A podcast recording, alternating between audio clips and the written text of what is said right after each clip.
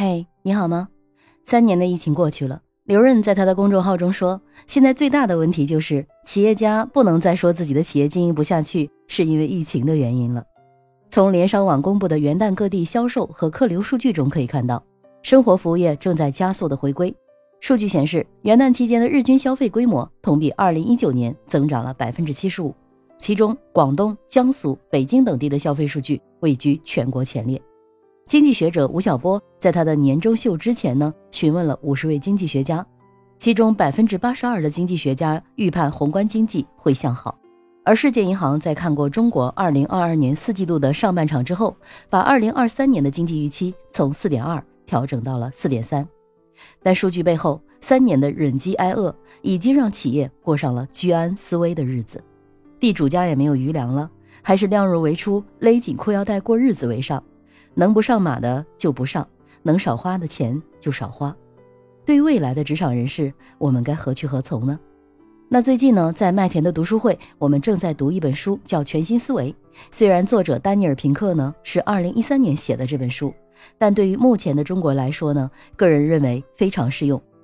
很多的白领呢，从过去的知识工作者转型成了自由工作者、自媒体人，而这些更需要全新思维中的三感三力。第一，设计感，不仅仅要实用，还要有设计感。产品、服务、体验或者是生活方式。仅仅有实用价值是远远不够的，只有那些外表美观、新颖独特又有情感、有内涵的产品，才能在带来经济效益的同时满足个人的成就感。第二，不仅要讲论据，还要有故事。当今社会充斥着大量庞杂的信息和数据，仅仅搜集出一个有力的论据是远远不够的。将来必然会有人驳斥你的观点，尝试说服、与人交流和自我理解。有助于培养引人入胜的叙事能力。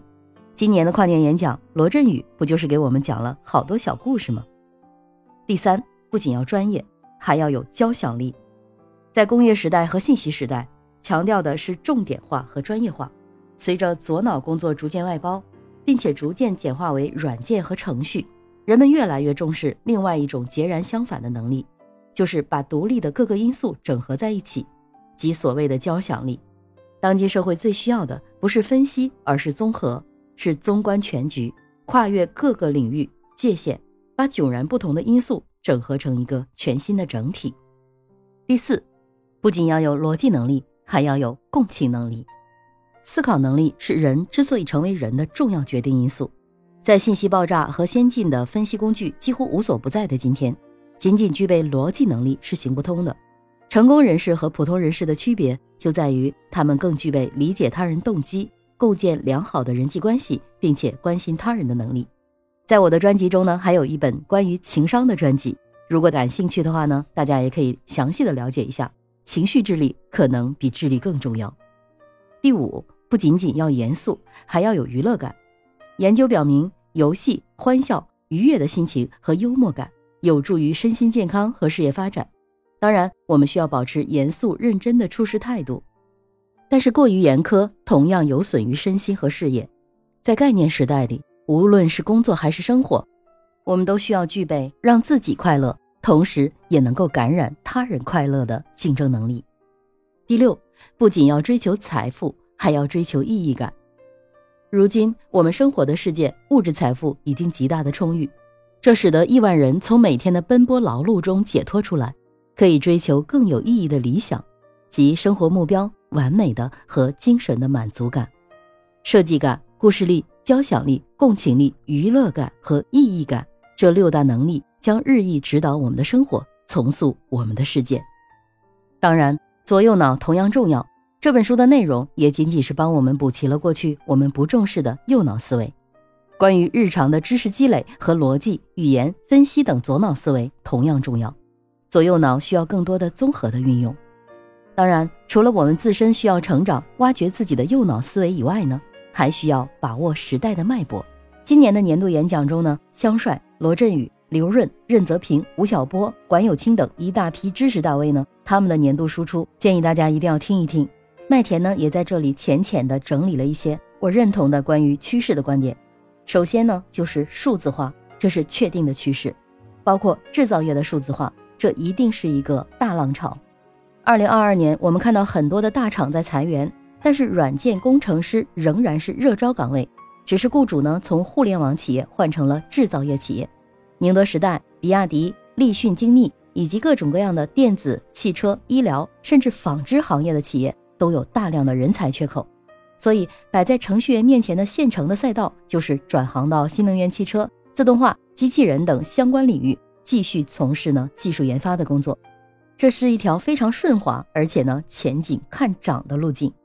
其次呢，就是安全成为国家战略。在我国的“十四五”规划期间呢，我国首次放弃了数字增长这个目标，转而呢强调自给自足。安全这个词频频出现在政策文件中，粮食安全、能源安全和供应链安全都是重中之重。在这背后呢，自然也有对我们择业的指导意义。先说供应链安全。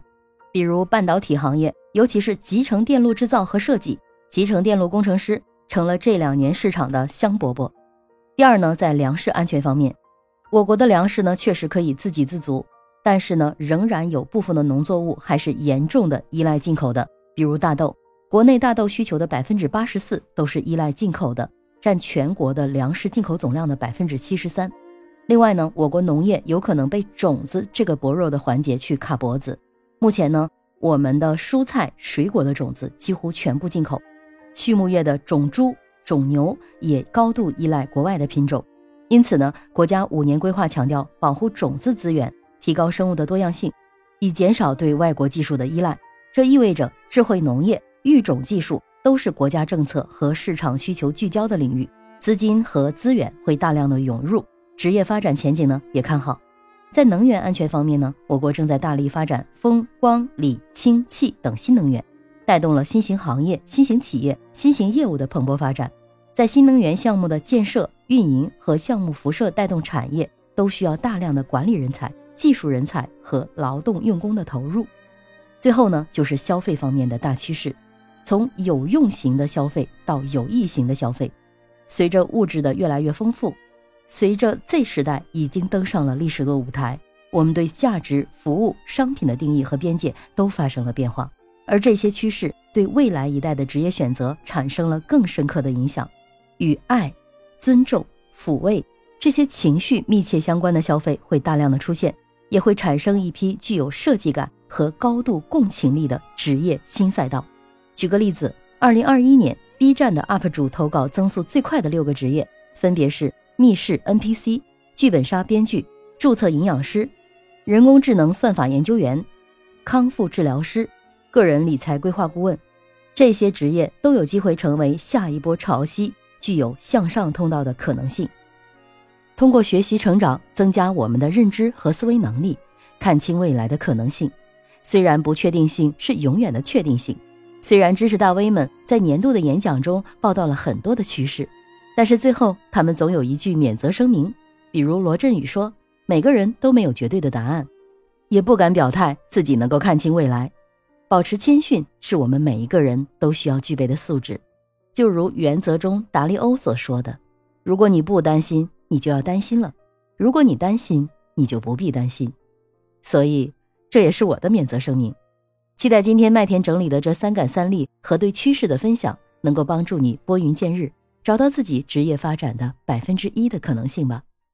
二零二三，祝你成功！我是麦田新生，关注我，收听更多的成长话题吧。